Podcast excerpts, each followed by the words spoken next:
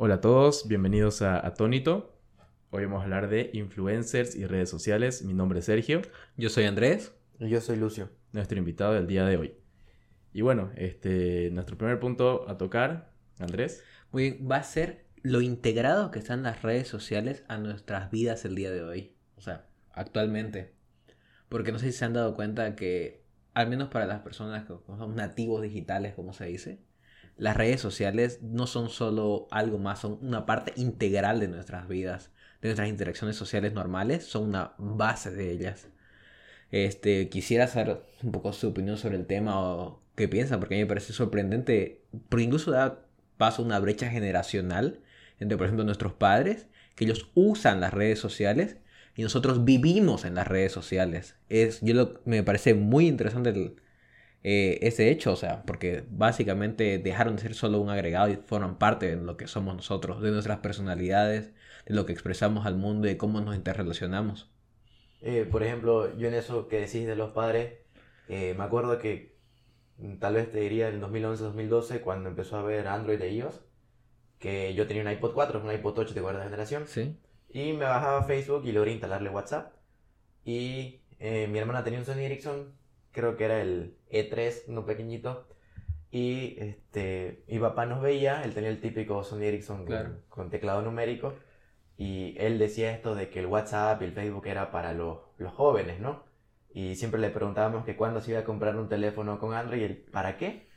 Y ya en uno o dos años después, eventualmente, más que ser eh, para socializar, se volvió un requerimiento para comunicarse. Sí. O sea, sí o sí tenés que estar integrado en eso hoy en día o no haces nada. Claro, o sea, ya hoy en día ya cualquier cosa, cualquier empresa te comunica vía WhatsApp. No sé si tienen su número para WhatsApp para que les comuniques, así les escribas y cualquier cosa. Ya es algo ya que esté en nuestras vidas ya y va a ser permanentemente, digamos, ya esto. Claro, ya es un paso que dimos y no, no hay vuelta atrás. como la electricidad, por ejemplo. Un día hubo electricidad y ya, no, no se va a ir. Sí. Y inició como un lujo. Claro. ¿Verdad? De esa manera, las redes sociales y el internet. Dimos Facebook, digamos, ya va a ver con el metaverso. Que ya va a ser como un tipo Sword Art Online. Puta, ojalá lleguemos a ese punto de Sword Art Online. Un tipo Ready Player One. O Ready Player One, puta, sería buenísimo, pero puta. O sea, ya, ya ese punto del metaverso ya es un punto ya gigantesco, digamos. claro. va, va, a vivir ahí, digamos. Claro, pero igual puede ser que ahorita lo estemos como idealizando mucho la idea del metaverso y que después sean esas tecnologías como que no acaban nunca de cuajar y como que ah, sabemos que existe la posibilidad y nos fuimos para atrás. el 3D en las películas. Que una mm. época en la que todo era 3D, wow, 3D. Hasta los televisores. Sí, y, después que, bueno, al final, ¿para qué? fuimos de paso para atrás porque al final no necesitábamos. O quizá puede ser que pase lo mismo con el metaverso, probablemente no. Pero tampoco vengamos a idealizarnos que va a ser otra revolución y demás, porque no es un paso tan grande como el internet, como la electricidad, es un paso enorme. Pero tengo entendido que el metaverso se lo puede explotar ya con estos los famosos NFTs, ¿no? Sí. Porque En, términos sencillos el metaverso sería como un jabo, no sé si has jugado jabo en su momento. Sí. Un jabo, pero si vos tenés tu departamento, ese departamento es único. Claro. Tengo entendido que es único, entonces eso le da pie a lo que serían los NFT. Pues sí, lo puedes utilizar eh, de tecnología de las blockchains, si no me equivoco, para dar la seguridad, o sea, como tu título de propiedad de tu territorio digital. Pero de todas maneras no me parece que sea un... que eso no debería ser un aliciente para, para, para mejorar el metaverso en persona. Ah, porque tiene eso. Es como que está en verdad eso y eso es el agregado. No, no, no, no centremos nuestra atención en el problema de los NFTs en lo personal. Pero es que en sí ponerte a pensar, digamos, el metaverso es como salir de la vida real, como si fuera un VR chat, digamos, ¿no? El metaverso. Pero ahí podés jugar y podés hacer un montón de cosas. Y ponerle que de aquí a un buen tiempo sigamos en épocas de pandemia. O sea, eso va a pegar durísimo, güey. O sea, la gente va a empezar a comprarse ya el, los, los, lentes de realidad virtual y van a vivir ahí, güey. O sea, van a hacer todo ahí, este, socializar con los demás, ya Facebook y todas esas cosas a la mierda, digamos, porque ya... Facebook específicamente no, porque bueno, el metaverso. el metaverso. O sea, ya nadie va a empezar a escribir y a hacer todo por el metaverso. Si es que seguimos así, este paso que... O puede ser un salto que nos pille tarde a nosotros, quizá. Ah, puede ser también. Yo, yo el, el hecho de todo lo que esto de... Meta, bueno, el metaverso no tanto, o sea, yo al metaverso el, el, uso práctico que le vería sería que entres al perfil de alguien en Facebook y te dice que tiene un cuadro NFT que es solo de él. Tal vez de ese punto se lo puede presumir y explotar, Pero pienso que a día de hoy está un poquito, no sé si decir limitado o lento todo lo que es realidad virtual. Como que es muy caro la realidad virtual. eh, hablo de buena Claro. calidad, ¿no? Estos, estos lentes que te compras a 100 pesos, ¿no? Unos buenos. Es muy caro para lo que te ofrece.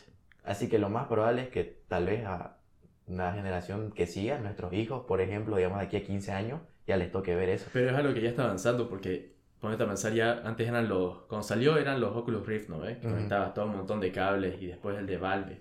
Y ahora está, está el Oculus eh, Guest o Quest 2, Que es de Facebook, si no me ajá, equivoco. que, que es inalámbrico, o sea, no necesitas nada, es nada más ahí, este, te pones los lentes y ahí pones todo, digamos, este, cualquier juego y demás, digamos. Entonces, no sé, ya, o sea, está avanzando tan rápido la tecnología que, puta, capaz y sacan lentes muchísimo mejores y más baratos. Y no sé si viste lo de los guantes hápticos. No, que van a ser guantes que vas a sentir en cada... No, no me acuerdo cuántos puntos de precisión tiene, pero si vos estás agarrando algo en el juego, vas a sentir exactamente la misma sensación que agarrar algo en la vida real. mierda, puta.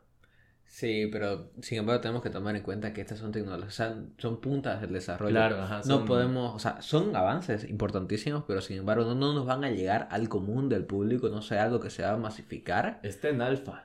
Es- claro, está en una alfa El, básicamente. el claro ejemplo de, del, si no me equivoco, el primer BlackBerry, por ahí del 2002-2003, que tenía para mandar correos.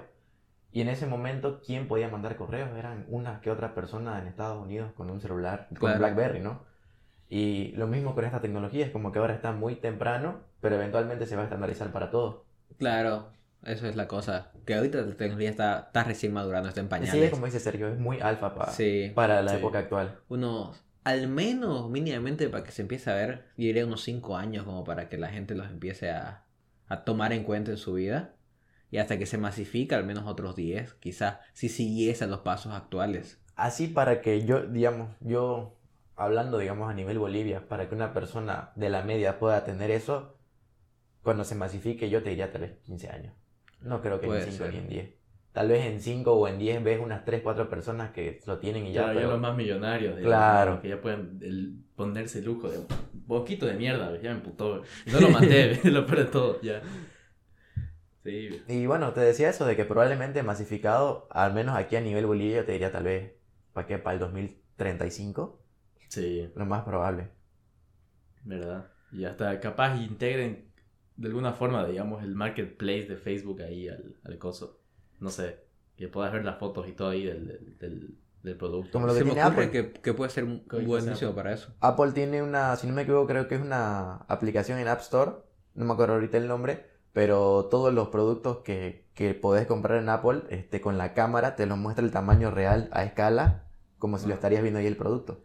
Ah, mierda, bellísimo. Igual eso. había visto algo similar, no me acuerdo exactamente en qué plataforma era, pero con el tema de departamentos o casas, que utilizando igual realidad aumentada puedes como ir viendo Claro, cómo es la Mm, casa. cómo en es vez la ir a- casa, en vez de ir hasta allá. Mm, En ese, en ese ambiente me parecería súper interesante. mm. Y de ahí, igual como vos dijiste en el tema de la pandemia, si, si hubiera otra pandemia o la gente podría estar encerrada, podría ser un boom porque al al final las redes sociales ahorita dieron un auge, siempre han sido importantes en los últimos años, pero un tiempo que se han multiplicado un montón porque la única relación social que tenía la gente ha sido a través de estas. Entonces su importancia ha subido muchísimo. Claro ejemplo, ¿vos escuchabas podcast antes de la pandemia? Exactamente, yo empecé a escuchar podcast en la pandemia y ahora literalmente recuerdo que me tiraba al menos 2000 horas según Spotify escuchando podcast, entonces... Yo en la pandemia fue que descubrí los, los podcasts. Claro. Antes de eso no, no le daba importancia. Y eso que existen hace años atrás. Sí. Sí, exactísimo. Pero creo que igual eh, lo que pasó fue que con los podcasts empezaron a masificar en español Sí. Claro. a la Ah. par que empezó la pandemia. Porque al inicio eran los gringos que pegaban con eso. Sí. Y en la pandemia fue que llegó a español. Oye, la sí, gente ¿no? no tiene nada que hacer en su casa, entonces, así como con los streamers, digamos. Claro. Exacto. tantos streamers que hicieron en, en la época de pandemia porque no tenían nada que hacer, entonces no era más que Sí.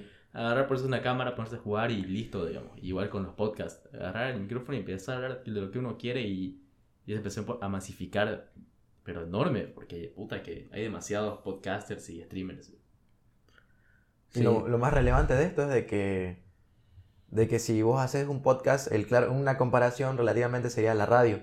Pero la, la cosa es la radio, qué alcance tiene Claro. y qué, tanto, qué tanta tecnología o no sé cuál sería la palabra, qué tanta artefactos necesita para llegar a lo que llega. En cambio, vos en tu casa hasta con un teléfono puedes hacer un podcast y ya. Claro, ajá. el- el- eso mismo, viendo tutoriales, te dice, este, si no tenés un micrófono bueno, el micrófono de tu teléfono funciona Lo puedes usar por. USB. Ajá, y Ujú. listo, lo podés, podés hablar ahí perfecto, hacer tu podcast y demás. Y la radio ya es, digamos, en vivo, no es algo que se guarda. El podcast es algo que ya está ahí en, en- en- internet. Yo y veo- puede escuchar cuando quiere. Que el podcast es como la evolución de la radio, así como en su Sí, momento exacto, YouTube fue la. YouTube y Twitch han sido la evolución De de la tele- de la televisión. Sí. El podcast fue el paso más allá de la radio porque al final, yo pongo tres años atrás, la única vez que yo escuchaba radio, una persona de 20 años, Ujú. era cuando estaba en mi auto y estaba yendo a algún lugar. Es la, la única vez en la vida que ponía. sí, sí. Pero ahora pongo un podcast. Porque Ujú. es, es lo que es mi ambiente. Porque al final como que la radio, los locutores demás como que me dejaron a... Me, yo, yo los dejé atrás porque ya no es mi generación. No son cosas que, que me interesen más allá de una o dos cosas alguna vez. Pero al final los podcasts, como con YouTube o Twitch, buscas lo que querés, buscas lo que te interesa. Claro, ajá. Y No hay una limitación, claro. Ajá. No es algo que sí o sí ese mismo día va a dar y si, si no lo ves, te lo perdiste. Y Claro. No lo puedes ver, ver nunca más. Y a- hablando ahorita de, de esto de comparando radio y podcast, bueno, en cuanto a lo que serían redes sociales, creo que el problema, no sé si problema, pero en Bolivia es como que no lo tienen muy normalizado. Y al menos yo por lo que he estudiado en mi carrera, aunque no creas la radio, para mí que la radio ya es obsoleta, o sea, es muy obsoleta, Sí. mueve mucha plata. Mueve Mueve, Por, por sí, poner sí. un anuncio, ahorita no sabría decirte un precio exacto para aproximado que tu anuncio dure 30 segundos, a la radio le estás pagando más de mil bolivianos. Mm. Y los anunciantes, por eso te digo, no sé si por ignorancia o porque no está muy estandarizado, no saben que si te pagarían un anuncio en un podcast probablemente tiene muchísimo más alcance y tal vez ni siquiera mil bolivianos, que les cobres 300 bolivianos. Pero eso no saben.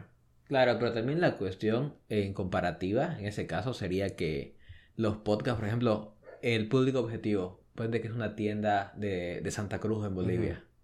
Eh, necesitas escuchar, conseguir un podcast que se escuche muchísimo acá.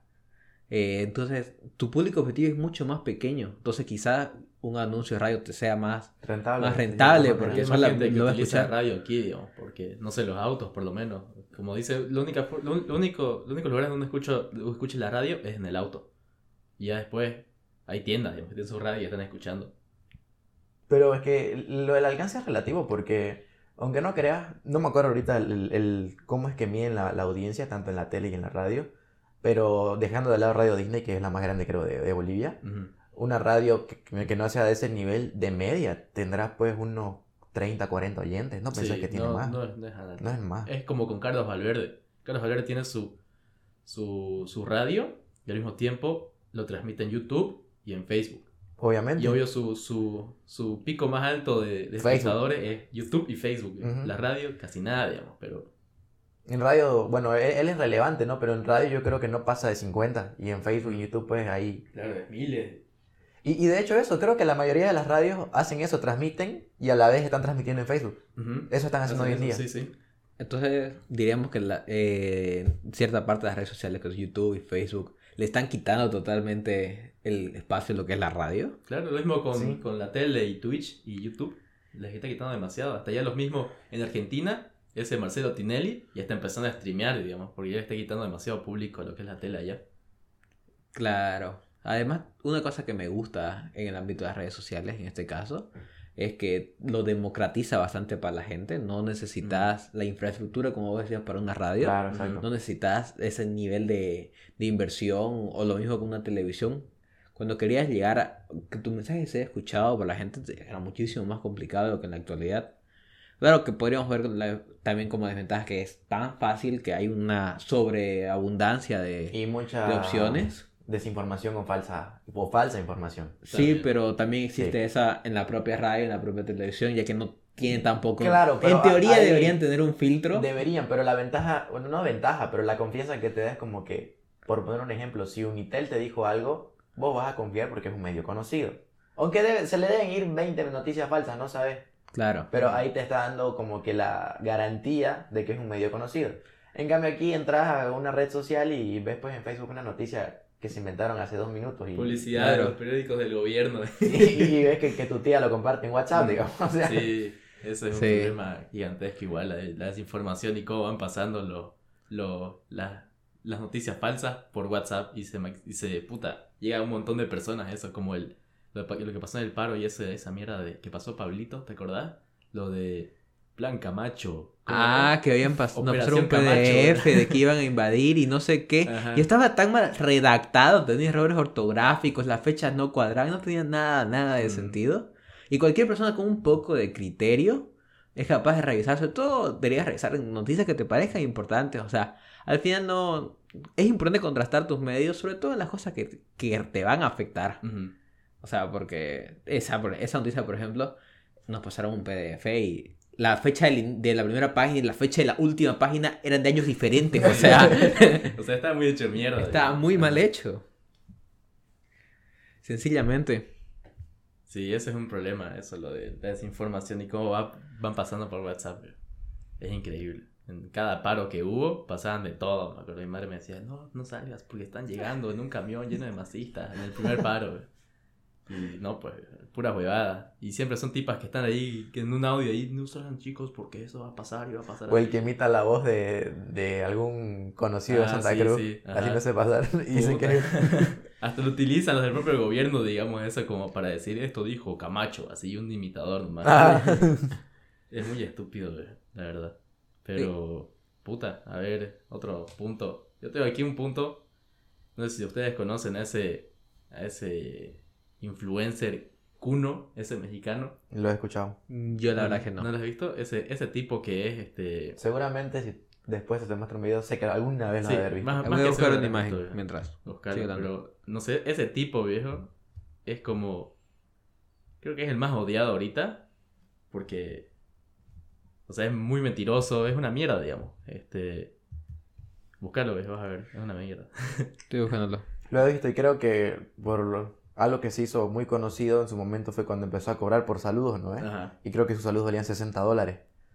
Y, y, me acuerdo que hubo alguien que lo compró solo para hacerle un análisis y era un saludo como de 10 segundos, creo. Y lo remedaban que, hola, saludo, chau. Y ahí 60 dólares se te fueron. Sí, boludo, es igual de los saludos, como este, ese tipo Noel de Nico, Nico Cada Bocado, Noel, el gordo ese que come y que tiene problemas de, ya de salud por eso. Ya, ya, ya, sí, sí, sí. Ese tipo igual eh, cobra por saludos, igual cobra y ya tiene su propio OnlyFans en mierda. ¿Y qué, qué sube ahí? No sé, boludo. No, no quiero averiguar. No quiero averiguarlo. Pero puta, es increíble, viejo. Ese cuno. Cada video que sube es una estupidez. Subió uno de este, disque hablando latín ahí. ¿Cómo es que sabe latín? Como uno puede responderle a Twitch, hay tipos que saben latín, entonces este tipo no está hablando latín para nada. y lo paran cagando al tipo. Y se, se, hace llamar artista porque no sé por qué, no sé, no tiene ningún talento. Este, según dice canta, pero su profesor de canto dice que no. Es que sacó un video cantando y, y es horrible, o sea, horrible, o sea, ni con autotune suena bien. Asqueroso suena. Y si no me equivoco, creo que le invitaron unos premios. Y creo que era presentar un premio, ni siquiera el premio era para él. Y él dice, gracias por invitarme. Aunque yo ya, yo, o sea, dice, yo nací siendo un, un TikToker, pero ya no me considero TikToker. Y yo con el alcance que tengo me considero una celebridad, dice. es que hasta cierto punto sí son celebridades. O sea, artista, dijo. Me considero un artista, ya no un TikToker, o sea, no un influencer, me considero artista, dijo. Ya, ¿Hasta qué nivel ya puedes llegar a, considerarte artista cuando no tenés ningún tipo de talento artístico? Yo creo que igual puedes considerar como un talento artístico el saber expresarte y hacer que la gente te quiera ver. Hasta cierto mm. punto, porque no, o sea, no todos tienen la capacidad de hacer que la gente quiera verlos, pase el tiempo viéndolos, porque al final para tener una fama en cualquier red social, una relevancia, eh. tienes dos opciones, o de verdad tienes un talento para que la gente te escuche, cualquier estupidez, pero que la gente te quiera escuchar, o que sea, se siente hayas viralizado con un video X haciendo cualquier cosa y ahí muere. Si quieres, si quieres mantener una influencia, es teniendo algo que, la gente quiera ver. Es difícil que, que, se mantenga algo así. Como por ejemplo Vinchita. Vinchita antes era puta lo máximo. De ahí tú, me acuerdo esos días de, de principio, ya estaba comenzando la cuarentena cuando lo vimos ahí en el, por el ICE Norte. Sí. Viene ahí, este, Puede ser sí, puede ser sí, puede ser sí. Se acerca André. ¿Se acuerda de mí? Puede ser sí. y, y, Vinchita, puede ser sí. echando la cabeza. Ya nadie lo reconocía, digamos. Y ya pasó lo de la cuarentena. Y como lo vieron corriendo luego al miedo. Lo vi, lo vi, escapando. ahí volvió a tomar tres relevancia, Pero antes ya estaba cayendo demasiado. Es que de ese, ese punto que tocas vos, hay, hay muchos que se hacen conocidos tal vez por un meme Ajá. y piensan que por ese meme se, ya pueden ser influencers y mueren ahí. Ujú. Eh, por ejemplo, no sé si viste al famoso niño del Oxxo. Sí. Ajá, sí, sí, sí, sí. El niño del Oxxo. Y se hizo viral por ese video. Se abrió su cuenta de TikTok, se abrió su, su Instagram, todo. Y todos los videos eran lo mismo, haciéndote Sí, la, la sonrisa opa que hacía. Y ves que eh, si su primer video tuvo 10 millones de visitas, el segundo 5 y el tercero 1 millón. Y cuando ves ahí muere porque solo sabe hacer eso. Ujú. Solo sabe sonreír a lo opa ya. O sea, te conocen nada más porque hiciste eso. Ajá. Es como, ¿ustedes vieron ca- la caída de Edgar? Sí. Obvio. Que se caída- quiso hacer el youtuber y Ajá, no le dio. YouTube, ajá, y, o Me sea, nadie lo ve, digamos, nada, nada más lo recuerdan por la caída, pero el tipo habla de cualquier cosa, pero nadie lo mira porque Ujú. todo es... Me recuerda tanto el capítulo de Los Simpsons en el que Bart tiene solo una frase que iba a decir a la tele, no sé si lo vieron, que era... Este... No fui yo, creo que era. Ah, Era sí, Bart, sí, me acuerdo que de ese. No fui yo. Y era todo. Era todo el capítulo. Era solo una frase. Sí, es sí, eso, sí. básicamente. Sí, es eso. La verdad que cualquier cosa se puede hacer viral. Cualquier estupidez. Claro, pero es que si, si, si naciste, o sea, si de- realmente naciste por algo viral, lo más probable es que hasta ahí nomás llegues. Sí. No fue como que tuviste un crecimiento Mm. gradual. Naciste por algo viral y hasta ahí llegaste. A menos, a menos que lo sepas mantener, digamos. Que sepas mantener a la audiencia y demás, pero... Todos esos, los que nacen así de forma viral, no... No, ahí se mueren. O, otro claro ejemplo, no sé si viste la, la chica esta que se hizo viral, la que no sé qué pregunta le están haciendo y responde potasio. Potasio. ¿No lo viste? Este, una que se cae su... Un niño y una niña que dice potasio algo así. No, no, no. Es, Vale. una señora que algo así le dicen que. No me acuerdo que, que- qué propiedades te, te, te da la banana, algo así. Están haciendo unas ah, preguntas. ya, ya, sí, Y ya, potasio. Y se hizo eh, viral por decir potasio, todo mal pronunciado. Y se creó su Instagram. Y su Instagram, porque ahí me salió en su Instagram, se puso la reina del potasio. Y ese video, el que la llevó a, a ser famosa, no sé cuántos millones de visitas. Y de ahí la, la, la tipa siguió intentando subir videos, todo. Y hasta ahí llegó. Sí, No, hasta ahí llega, no, no, no vas a avanzar, digamos. Solo sos viral por lo que hiciste ya. Hasta Y- ahí. Y siguen repitiendo la misma mierda. Y siguen siempre, repitiendo. Ese es el problema. Pensando que va a dar chiste y ya, o sea, ya murió el chiste, digamos. No sé, yo creo que lo importante en este punto es buscar reinventarte. Sí, Sí. O sea, aprovechar, porque al final el hacerte viral es un puntapié fuertísimo. Pero nadie lo sabe manejar porque la mayoría de la gente que en esa situación no tiene ni idea del ámbito. Entonces ahí lo matás, no, no tenés idea de cómo seguir ayudándolo. Porque repetir, repetir el chiste hace- Repetir, hace que la ah, gente se canse. Sí, obvio. Lo mismo con, no sé si viste con el niño que literal hablaba como el típico estereotipo de una tía. No me acuerdo. ¿No que está en Ah, la sí, sí, ya me acordé. ya me Ahí está en la piscina. Ajá. ¿Y qué te hiciste? ¿Por qué te tatuaste? Y, y- Así comienza la chaviza. Ajá. Y ese video igual se hizo viral. Y lo mismo, se hacen viral y se abren un Instagram. Mm. Como diciendo, voy a ser famoso. ajá. Todos los videos que sacó era haciendo su papel de tía. Mm. Y, y, y no te voy a negar, el segundo video sí chiste, el tercero ya, y cuarto, quinto, y luego ves los comentarios y le dicen, no sabes hacer nada más. Pero es que en, en ese, en ese- en ese momento te sale real, digamos, ¿no? Ajá. Ahora Ya después lo actual. Forzar, ya, ya pierde el chiste Y ya, completamente. ahí quedaron, digamos. Ajá. No sé, igual recuerdan un caso un poco al revés. Ubican la, la de las Kardashians, la madre, creo que se me equivoco. Que se hizo, que en realidad ganaron la fama al principio por un video porno que se filtró con un basquetbolista o un rapero, no me acuerdo Eh, quién era. la- la- no me acuerdo ahorita el nombre de las Exactamente, yo tampoco. hubo una que... Que así fue como dieron el, pinta- el puntapié se- inicial a la fama y de ahí se han Sí, mantenido ¿verdad? Altísimo. ahora- se o sea, eh, ahora es eso como una anécdota que ya, ya quedó en el pasado, pero es un puntapié fuertísimo porque Sí. eso se hizo Y, viral. y- y es que, ¿sabes? Eh, Eso es un tema muy delicado porque... No, no, no lo, lo de la Kardashian, hablo en general. Porque muchas... Hay agencias, aunque no creas, para crear influencers, por así decirlo. Y muchas de estas agencias este, te hacen viral a toda costa. Y por ejemplo, no sé si sabías que eso de lo de la Kardashian fue planeado. Seguramente. Fue planeado. Porque ya eran, o sea, ya eran millonarias Y, de, y de hacer antemano. eso te da el boom y lo aprovechas. Y por eso este, había una época en la que se filtraba el pack de tal y tal y tal, eh, famosa, pero eran marketing. O sea, es como que la mujer estaba dispuesta a que le vean el cuerpo con tal de tener más alcance. Y eso estaba pactado, no pensé que se filtró sin querer. Yo diría que algunas sí y otras Ah, efectivamente debe haber, fueron. Debe haber, o sea, no, no sería 100%, pero debe haber una que otra que se le fue sin querer, ¿no? Pero en, en su mayoría, este, muchas son planeados. Porque si no me equivoco, una filtración que hubo fuertísima de iCloud, que se filtró de, de De Apple. Apple. Apple. Apple salió Ujú, sí, sí. diciendo que, Sí, que fue un error, o sea, Sí, sí, sí. aceptando la culpa. O sea, me acuerdo. De pero ahí, más que eso, o sea, hay muchas que, que pagaron. Por ejemplo, lo de las Kardashian fue pagado. Claro. Pero el punto fue que se- fue un- una viralización de Claro, golpe ajá. y se subieron a mantener a, a tono.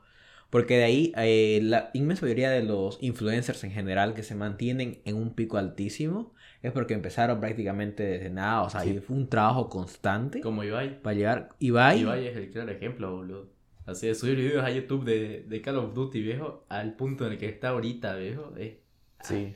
prácticamente todos los youtubers famosos ahorita, no sé, Ujú. ponete Willy Rex, Rubius, Auron, Mm. o sea, empezaron de Todos la desde nada. cero, ajá.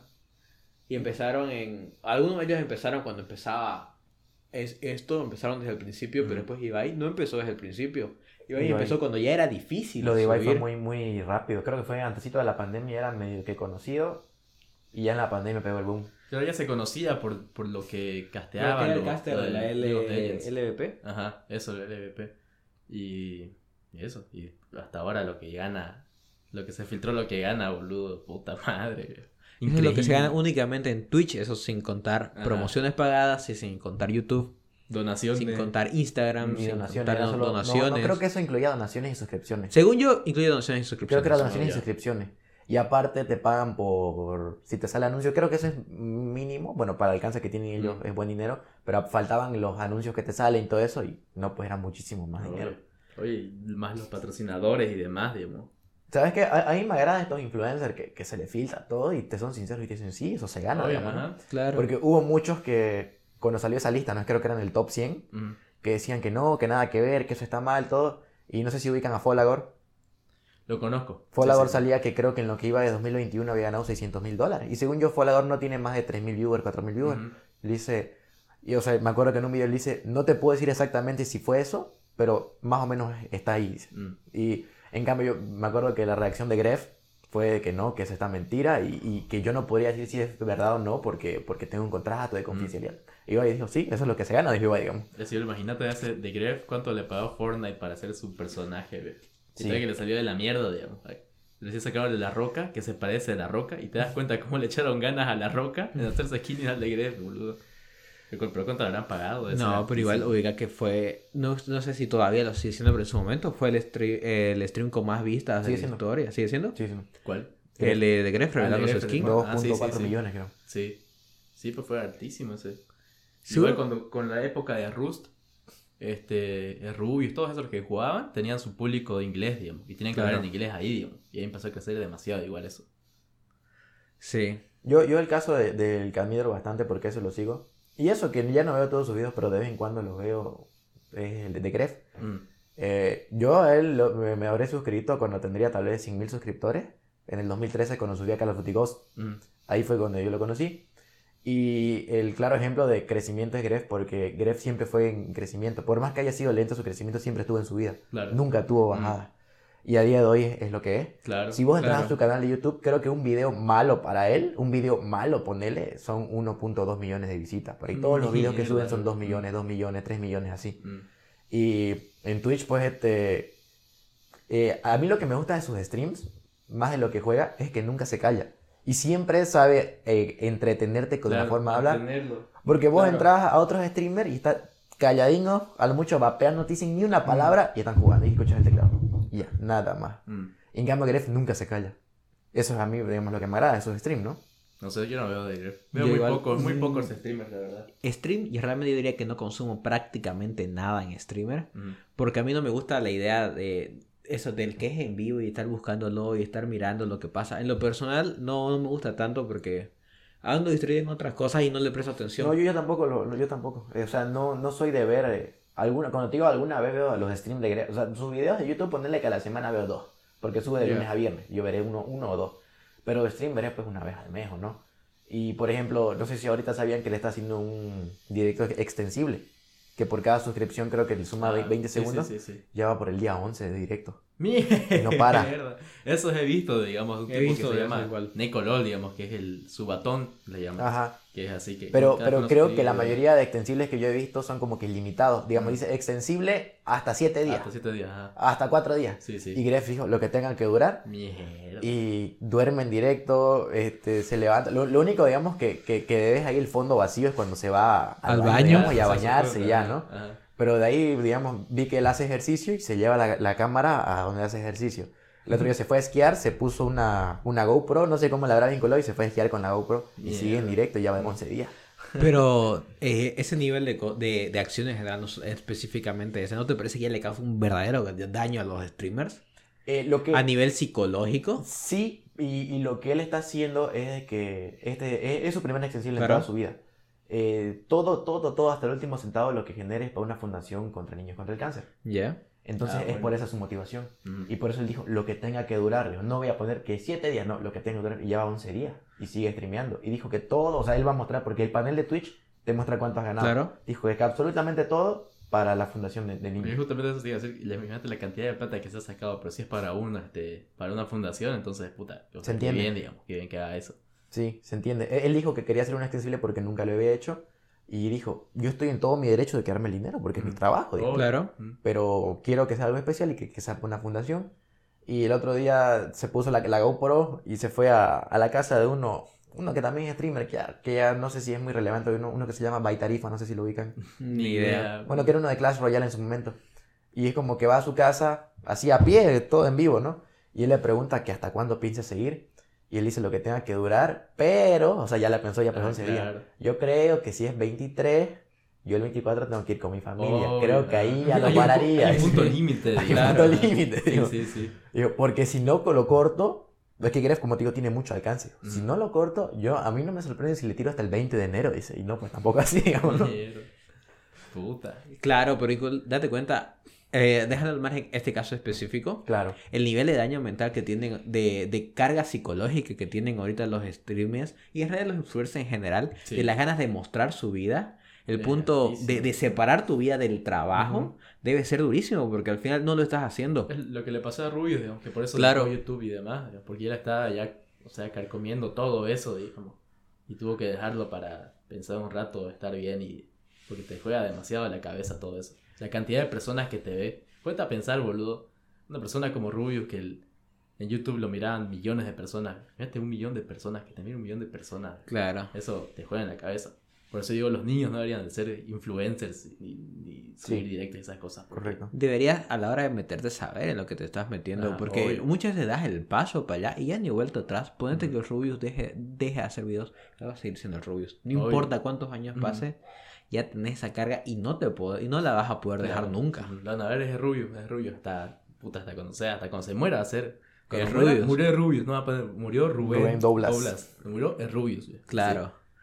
Ya es que ya, no hay un punto de separar tu trabajo de tu, de tu vida personal, un punto de separar quién eres de verdad y lo que es el personaje en la cámara. Mm. Llega un punto, yo creo, en que se llega a desdibujar y se mete una vida con la otra. Y no creo que sea nada saludable a nivel mental realmente. Sí, sí, no debe la presión, la, la propia idea de, de tener que estar pensando qué voy a hacer ahora, cómo me voy a superar para que la gente me siga viendo y la presión que debes tener cuando llegas a ese punto y mantenerlo, me Eh, parece en- muy difícil. eh, En eso yo noto, por más que muchos no aparentan, que a eso les afecta, tanto a Rubio, a Auronplay, eh, te das cuenta que una persona te dice, no, me da igual, pero si te lo repites, esa, esa cosa que le da igual te la para repitiendo constantemente, es porque realmente le importa.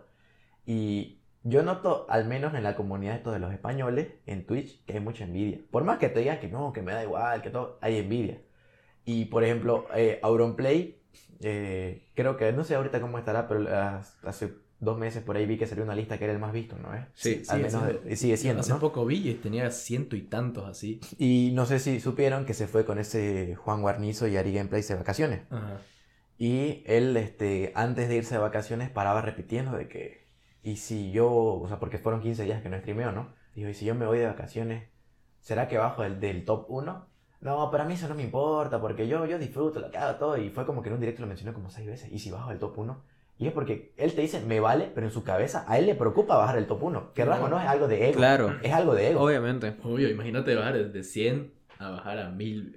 No, pero realmente me parece que eso es un- una presión mental que tenés. Ajá, Porque al final, mental. incluso si te vas, Auronplay, vos me decís que al nivel de Auronplay, se va un mes y vuelve Va a ser y más va- todavía. va a subir más. Sí, sí. Yo recuerdo, eh, ubican eh, a Jordi Wild, ¿no es? Sí. sí, sí. Yo, yo sí veo a Jordi Wild y me acuerdo Sí, que, se fue Mm. o, una vez al año desde hace dos años. Se va un mes básicamente de Ujú. vacaciones y dice, yo no voy a subir nada, no voy a cambiarme totalmente porque me importa mi salud mental.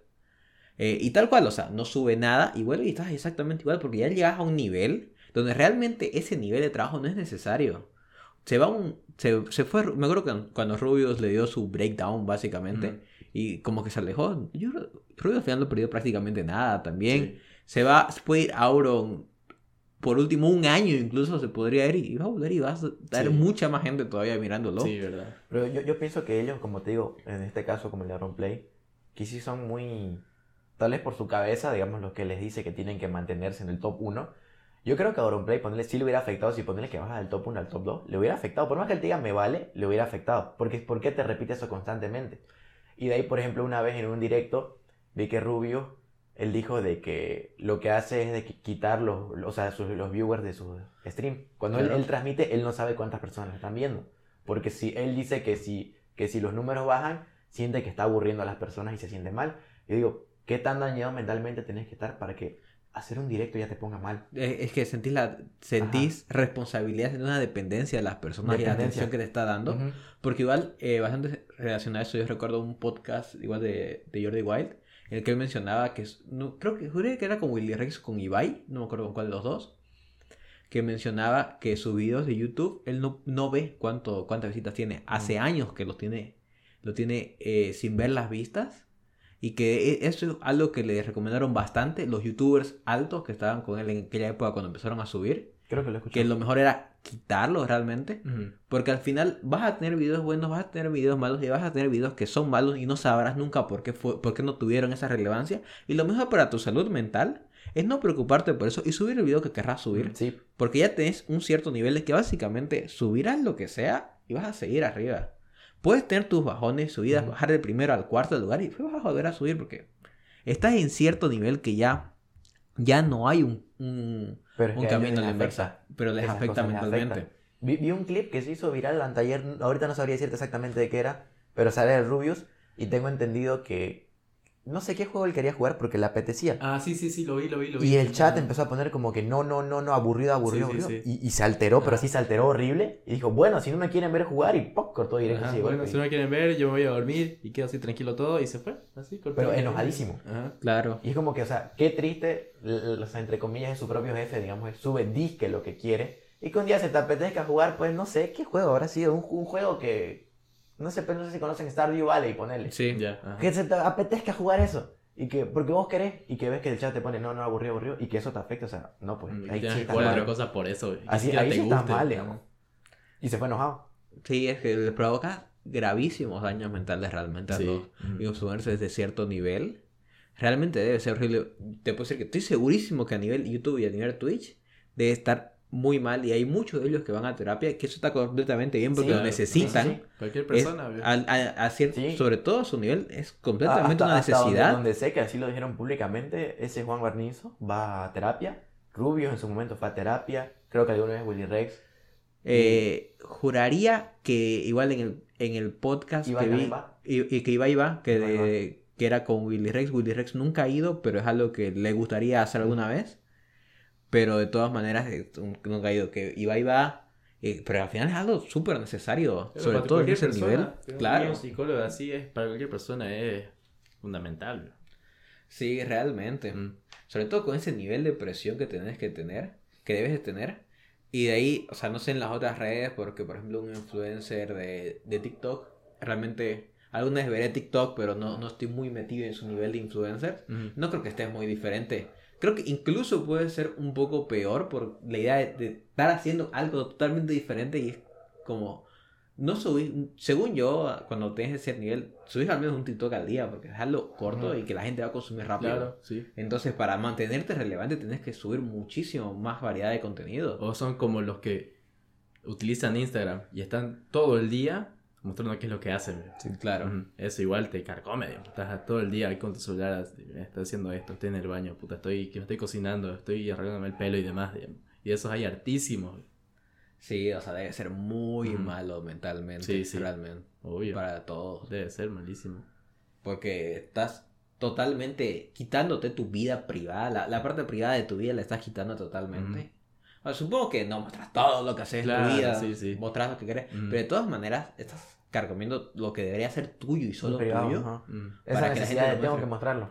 Pero igual no les parece que el hecho de que haya tanto de ese tipo de influencers significa que hay gente que quiere consumir tu vida diaria y lo triste que debe ser la- tener la necesidad de ver qué, qué hace alguien todo el día. Sí. O sea, Sí, es porque sí. estás al final solo. Claro. O sea, yo creo que en muchas partes, eh, sobre todo en la pandemia, el auge de Twitch fue por eso, porque al final estabas solo y ponerte a ver un streamer era compañía que no tenías. Claro. Era una relación totalmente necesaria porque al final necesitabas estar acompañado. Pero al final pensemos lo triste que debe ser realmente que necesites de este tipo de suplementos porque no, no puedes suplirlo con tu propia vida social.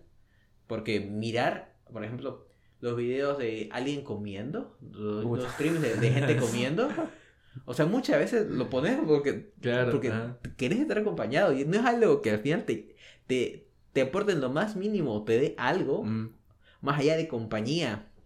Pero es que realmente tiene que estar muy mal esto Claro. para que la gente tenga esa necesidad. Ujú.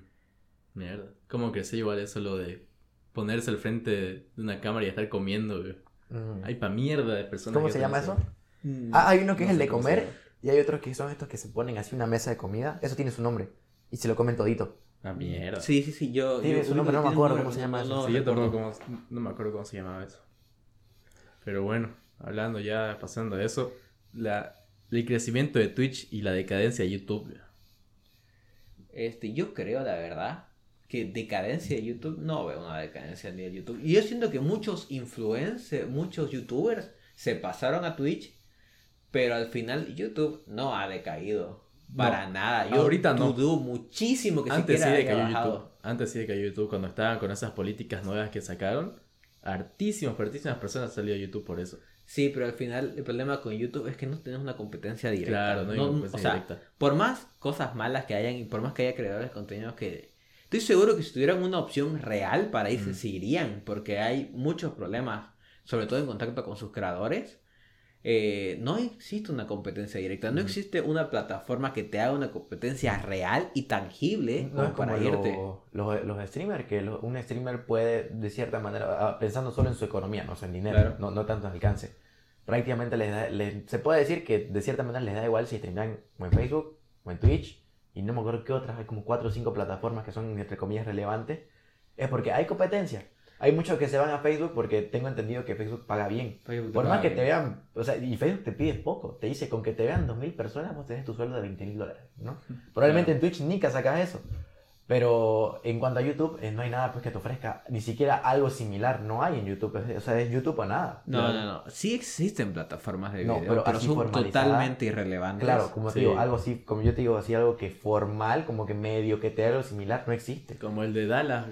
Ese que Claro. se hizo- Sardeos. se hizo su pro- ah, ese, que ya no sé de esa, de esa cosa, nada Está más supe que lo hizo y, y no sé, digamos. sé que estaba buscando personas para que se vayan a su Está muerto, cosa, pero Pero ese es un problema grave. Realmente veo que la falta de competencia, porque igual Twitch al final no tiene una competencia. sí, Real. Y los que hacen competencia terminan así bajando. Así, Claro, porque por Mixer ejemplo, quebró. Mi- Mixer, que era, ajá, era, la competencia directa totalmente de Twitch y la Tanto que- como para que le contraten a Ninja por 40 millones, viejo, creo. Y al final nadie lo veía, se fue a Twitch de nuevo y Creo- murió Mixer. Creo que el problema con Mixer al final fue que no tenía. No. Trató de crecer quizá muy de golpe y no creó una comunidad que la gente al final vaya a ver Mixer. Porque, por ejemplo, te llegaste a, te llegaste a Ninja, por ejemplo. Y la gente no se va. Obviamente va a haber fans de Ninja que se van a ir. Pero no. Pero No hay todo. Nin- No se van a ir todo. todos. Ajá. Y Ninja no va a ganar a nadie más. Porque no hay nadie más Claro, en Mixer que va a a ganar fans Ninja. y- Y, y, y lo- y- y esa vez la, la noticia que fue, o sea, fue como que polémica, que Ninja ni siquiera se fue cuando estaba bajoneado, todo fue en su momento más Sí. alto, cuando estaba en el top top que se fue. Y entonces se fue a Mixer, y obviamente no, no tuvo ni de cerca la misma cantidad de viewers, pero tengo entendido que el contrato era por dos años, no me acuerdo cuánto era, Ah, lo sí era. y por los, no me acuerdo cuántos millones, y Mixer cerró. Entonces fue como que Ninja quedó entre comillas desempleado, y, y como no terminó su, su, Su su- contrato. su contrato, para compensarle tuvieron que dar creo que 10 millones más y ya se volvió a Twitch. Mm. Mierda. Claro, pero igual Ninja perdió mucha de la relevancia que tenía antes Hubiera- de así, irse a verdad. Sí, ahorita lo ves en directo y no pasa de 5.000, 6.000. Pero algo que me gusta que yo, yo, yo lo sigo en Twitch, que él sí, en él sí aplica que juega lo que quiere. Sí, Vi, eso vi sí. que estaba Mm. jugando un Final Fantasy VII, creo que es. Ya. Ahí me aburrió el juego, creo que es más medio, medio, creo que la comparación sería como un World of Warcraft. Y ves que lo ven 6.000 personas todo, pero ves que lo pasa bien. Y Claro, es, es un juego que no te va a hacer crecer ese juego. Ujú. Pero él, lo que me gusta es que veo que está streameando lo que sí le gusta. Claro, eso es no como Rubio y todos estos que tienen que streamar algo que a la audiencia le gusta y no a ellos Eso mismos. es lo que pasa cuando tienes cierto nivel, cuando tienes un nivel de influencia tan alto, estás atado, porque sos un youtuber main- mainstream básicamente, entonces estás atado al mainstream. Tenés que hacer la tendencia. La Sí, última claro. tendencia que hacerla sí o sí. Y después, Cualquier juego que eso me parece un poco mejor cuando ves un, un streamer pequeño, Sí. un poco más de nicho, por ejemplo. Por ejemplo, yo veo varios youtubers, consumo de, de rol, de Calabozos y Dragones, etcétera. O sea, eso es lo que les gusta. O sea, vos lo ves subir lo que les gusta. Y, o sea, no se preocupan tanto porque al final es un producto de nicho. Ujú. Sabes que las personas que van a ir a verlo es porque están buscando Solo van a ese eso. producto. Ajá. Entonces vos tenés asegurado tu campo y te estás divirtiendo porque no te estás preocupando por lo que está de moda, sino te estás preocupando por tu área específicamente.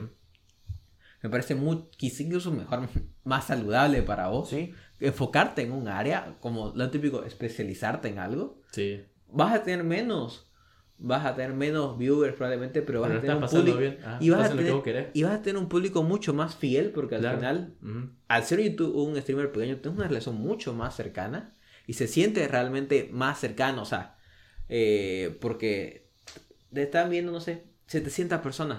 Ujú. Vos sos una de esas 700 personas y tranquilamente lo que en el chat lo va a leer. Estás jugando un tema que a vos te gusta y sabes que el tipo lo está pasando bien, entonces me parece una relación más saludable a muchos niveles. Obvio, sí. ¿Sabes cuál veo que hace eso? Que juega lo que quiere y es grande, Willy Rex. Willy Rex streamea en YouTube. Claro. Yo no veo sus directos porque a mí se me hacen aburridos, ¿no? Que, que un golf fit y jueguitos así, estos que como juegos que pillas en Google, juegos.com Claro. y tal de esa calidad. Pero ves que juega con amigos y lo ven 80.000, 70.000 personas. Y él, él, él podría fácilmente subir algún juego, otro juego relevante, pero no, streamea eso. Y lo ves, no veo que él se esté quejando de que ahí bajaron los viewers, ¿no? Y son jueguitos para mí, digamos, aburridos. Claro. Eso es lo importante, que el que está streameando lo haga porque quiere y porque le gusta, digamos.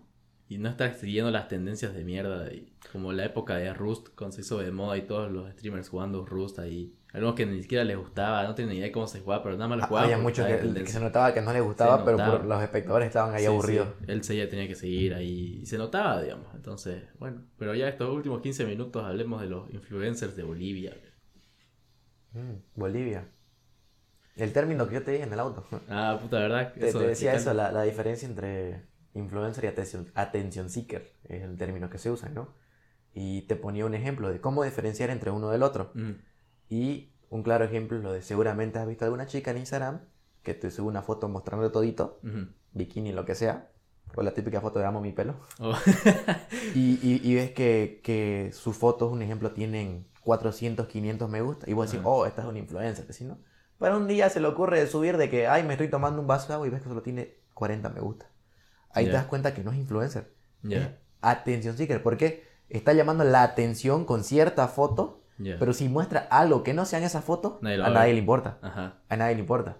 sí. Y e- ese, ese, por ejemplo, había un tema que lo relacionaban con eso, con las marcas estas de computadora, todos los que son periféricos, ¿no? Ujú. Con las típicas chicas gamer, ¿no? Que ves ahí mostrando Sí, los sí, pechos, sí. moviendo y todo.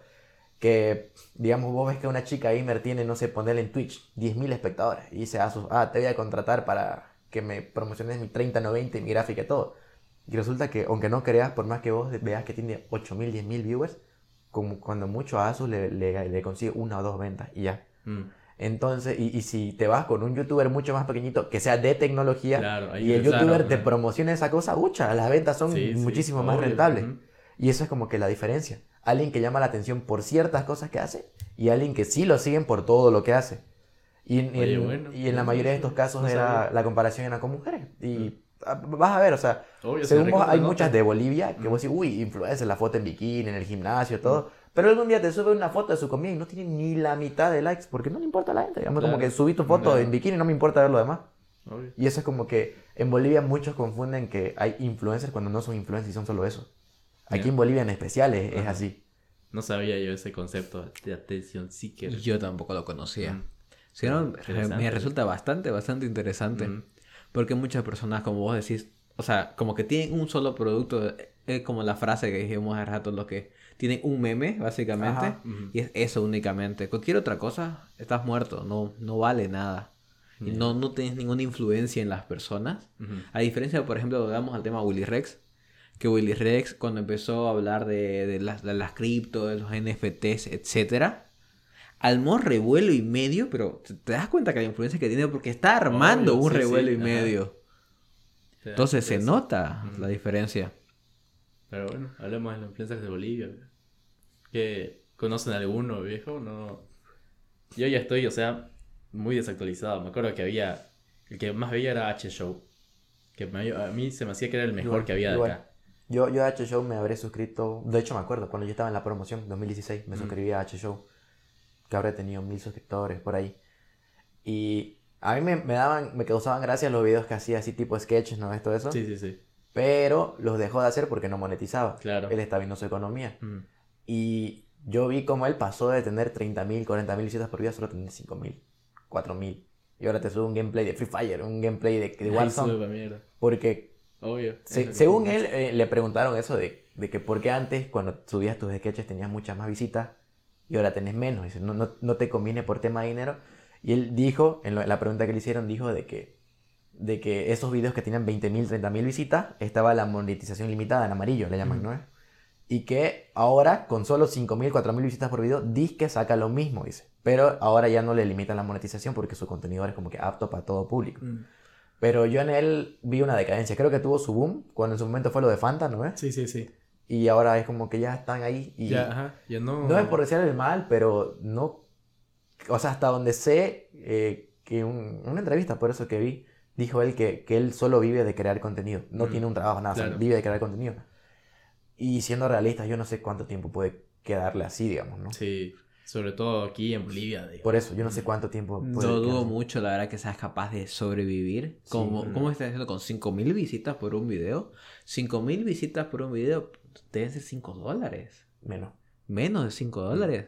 Pero ponerle pues que al mes, tal vez, eh, de todas sus redes, contando Instagram, sus promociones, todo, Facebook, porque también monetiza en Facebook.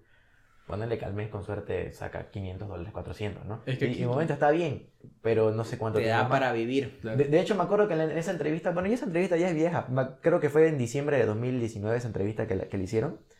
Y él dice que solo de YouTube aproximadamente sacaba 150 o 200 dólares, solo de YouTube, ¿no? Por eso te digo yo, tal vez a Es los que- 400 llega con suerte. Ajá. En sí, uno no saca tanto dinero. YouTube saca más de la. De la ¿Cómo se llama esto? Las promociones Las pagadas. promociones, ajá, que, que te pagan por eso, digamos. De, un, de ahí saca más plata uno que, que de YouTube. Por eso cuando le, le contrató Fanta y Tigo sigue trabajando contigo ahorita, yo creo que eso le debe estar pagando. De eso debe muchísimo. vivir. Ajá, obvio.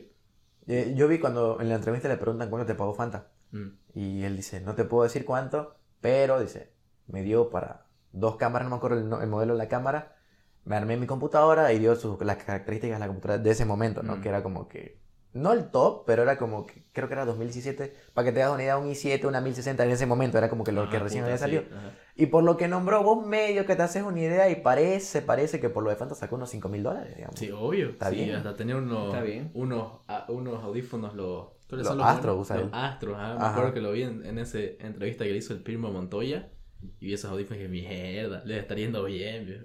Y yo no sé, pues ya con- contigo y todo eso cuánto sacan, ¿no? Pero dijo que por, por lo de Fanta creo que en ese momento fue como que su boom, lo más alto y de ahí ya empezó a decaer. Y a él, que es el único que creo que sigo suscrito a su canal, no me acuerdo. Como te digo, no le deseo el mal, pero al menos, yo no sé, en Facebook no lo sigo, ¿no? Pero al menos en YouTube no sé cuánto más le puede quedar, digamos. Porque después que otro youtuber, digamos, se mantiene acá.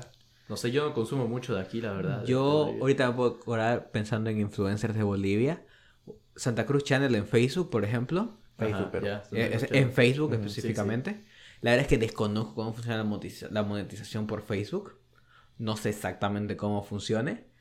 Pero la verdad es que no los veo viviendo al final de esto. Quizá como vos decís con el tema de las publicidades pagadas y demás, sí le dé.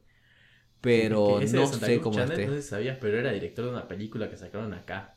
Yo re- eso recién me, me, me enteré, que fue director de una película que sacaron donde estaba Pablo Fernández. Mi prima, la, la no sé qué se llama la película, Ajá, sí. no, no me acuerdo, pero estaba Anabel, estaba su cortejo este Marco, Marco, Marco Antelo. Marco Antelo.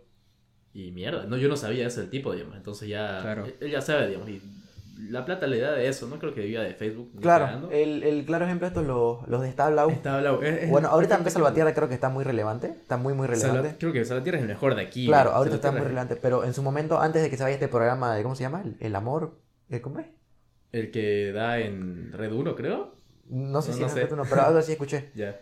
Antes de eso, porque ahí subió, como no tenés idea en Instagram y todo. Ah, ya, sí, sé cuál estás hablando. Antes sí. de eso, co- con los que estaba hablado todo eso, vos veías que solo subían video si era publicidad. era publicidad, sí, no subían nunca un video de, no sé si de corazón, de por hacer un sketch, solo subían si había publicidad. algo suyo, un sketch así que, sea- Nada, que se le cante todo, los huevos. to- todo, según vos decías un sketch y al final como que, ah, gracias Vital por así, siempre. Ajá. Entonces ahí es el claro ejemplo de que no viven de las reproducciones, Claro, viven de sí, la publicidad que hacen. La publicidad y todo eso. Exactamente eso. Es que como vos, eh, creo que eso es bastante ligado a lo que dijimos al principio con el tema del- de, de la gente que te escucha, porque al final nuestros influencers de aquí solo los consumen aquí, no, no tienen el nivel de relevancia. Sí, Obviamente, sí. debe haber personas que te consumen en, por último en Japón, qué sé yo, Mm. pero es una cantidad mínima. Entonces, a las marcas les interesa mucho más pagarte a vos que esas 5.000 personas te van a escuchar aquí, te van a escuchar de verdad, comparado por ejemplo, con la radio.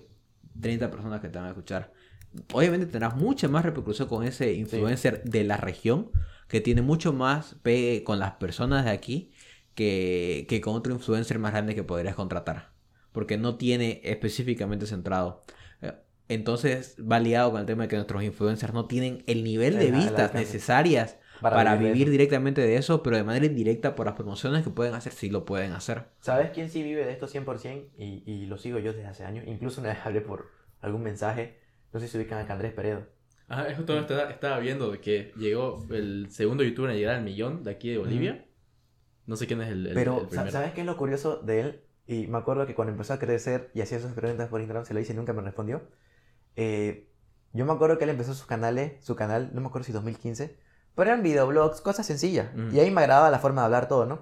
Y me acuerdo que alguna vez en YouTube le respondí, le, le, me acuerdo que le puse algo y me respondió porque o sea, no lo veía casi nadie, ¿no? Claro.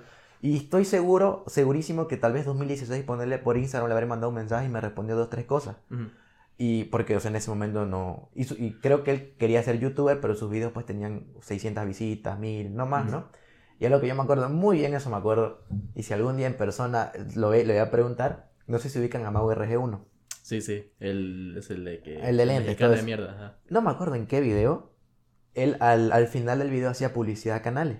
Ajá. y que Andrés Peredo le pagó. Y en uno de los videos de Mau RG1 dice Mau RG1 toda la volada. Quiero recomendarle este canal, que Andrés Peredo, así una publicidad toda fea, ¿no? Y que Andrés Peredo supo ese, con no sé cuántas personas le han de haber llegado ese video, supo aprovecharlo. Y subió su primer video de noticias, ¿no es que ahora se dedica a noticias? Sí, sí. No me acuerdo qué tema fue, ponerle que fue algo Kimberly Loaiza, que no es algo relevante. La publicidad de ese Mago RG1, más justo el mismo día que le hizo la publicidad, subió el video. Fue un video que llegó a 400.000 visitas y el canal tenía ponerle 8.000 suscriptores. Y de ahí él, él se dio cuenta, ah, esta publicidad que me hizo Mago RG1, Claro. más mi video, me voy a dedicar a las noticias. Y solo subió noticias, noticias, noticias, noticias, noticias. Y vi que, que bueno, no estoy seguro, pero creo que sus videos tienen más de 100.000 visitas cada video. Sí, sí, vi que. se compró un, departamento aquí. La mierda. Se compró un departamento aquí. Y eh, hace creo que hace unos tres meses todo dijo que se fue a vivir a México. mierda. Pues, Y, y dijo que ahor- ahorita con lo que va a pagar el alquiler en México todo es 100% de sus redes. O sea, él, es- él creo que es el único que literal vive Ajá, 100% que vive de las redes. redes, Y no de publicidad, porque si te das cuenta, no hace publicidad. No sé, no he visto. De este, igual- digo, ahorita busqué. Cero. este, porque estaba buscando el, el primer youtuber boliviano en llegar al millón y apareció el segundo youtuber, que Andrés Peredo. Y, ah, puta. Y Justingo lo nombraste. Sí. Mm. Pero él, o sea, ya no veo sus videos, la verdad. O sea, no. Lo- lo- los canales de chisme siguen un patrón. Siempre siguen un patrón. Que al inicio los canales de chisme son videos de 5 o 6 minutos que te van al chisme así. Y como que allá. Y veo que con el tiempo pasan de hacer videos de 5 minutos a 20 minutos. Ya, ya me da flojera ver, digamos, un chisme de 20 minutos. Por eso ya lo dejé de ver a él, ¿no? Pero en lo que en su momento lo vi, no vi que haya hecho ni una publicidad. Literal vivía 100% de las visitas. él. Mierda. Vivir solo de las. de- o sea, para que te dé para vivir solo de las redes, mierda. Debe Sí. ser bastante. Y él solo de visitas, digo. No le he visto hacer nunca una publicidad para aquí, para Bolivia. Porque después que otro youtuber de aquí, puros de bromas, viejo. Me acuerdo de ese boom de las bromas. Que habían pa' mierda, viejo, aquí. Ese Eder de HA. Uy, ¿viste su, su- nefasto su ese sorteo tipo falso? No, no vi. ¿Qué es eso? cuando eh, yo descubrí pues estos bolivianos en 2016-17 cuando yo salí del colegio. Ajá. Y no me acuerdo si su canal en ese momento de él tenía tal vez 10.000 suscriptores. Ya. Y dice, sorteo, el típico sorteo de seguirme Sí, en sí, todas sí. mis redes, todo. Voy a sortear una laptop. ¿Te das cuenta que una laptop usaba su propia laptop? Ajá. Este micrófono, esta cámara. Y voy a decirle al ganador tal fecha. Nunca lo dijo. Obviamente en un sorteo falsango para que te suscribas, Obvio, digamos, ¿no? Gran parte de los sorteos son así. Claro. Y, y de ahí me acuerdo que hubo una broma en la que yo le comenté esa broma y me respondió como, como diciendo, jaja, sí te diste cuenta, digamos. Mm. Que has visto la típica broma de la Nutella, la de pasame papel y te Sí, manchas. sí, sí. Hace una broma en los baños de la Gabriel. Hace una broma y escuchas que el, el- el tipo, digamos, un, un vómito súper fingido. De... Ah, y el Y, y ves que cae helado de, como helado de Oreo, parece. "Ay, No me digas que esa es tu broma de verdad, digamos, Sí, ¿no? sí, sí. Y yo me acuerdo que comenté lo de, ay, sí, que el vómito tan real de Oreo, así como le dio me gusta a todo mi comentario, como diciendo, ay, sí, es falso, digamos, ¿no? Él mismo se da cuenta, digamos, de que es una. Debe ser. O sea, a mí me parece nefasto todo su contenido que hace de broma. Él debe ser el- que es lo mismo, pero es lo que le da plata, digamos, lo que lo mueve a él. Y mira, ya tiene, creo que. Este se unió con Red Dragon. ¿Y qué jugará, pues el tipo? No sé, boludo. Free Fire creo que juega. No sé, la verdad. Me acuerdo que, que, Fire, que, que. Diego me dijo, ¿viste la publicidad que le hizo a Red Dragon? Y yo, no, y me pasó el video, Mm. cuando le pasaron los periféricos. Y ahí te das cuenta que no, idea. sabe lo que está No- promocionando. No, tiene idea. Miren este mouse muy gamer, la lucecita. y no sabía ni qué hacía. eso, o sea, qué cagada, ¿no? Y después, puros de bromas, no me acuerdo otro que ya tiene su tienda de donuts aquí, me, me apareció en TikTok. Ay, ese era mi compañero. ¿Ese era tu compañero?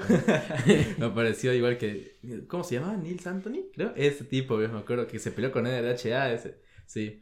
Y ahí que ya tiene su tienda de TikTok, ¿no? Y sigue subiendo videos en, en YouTube.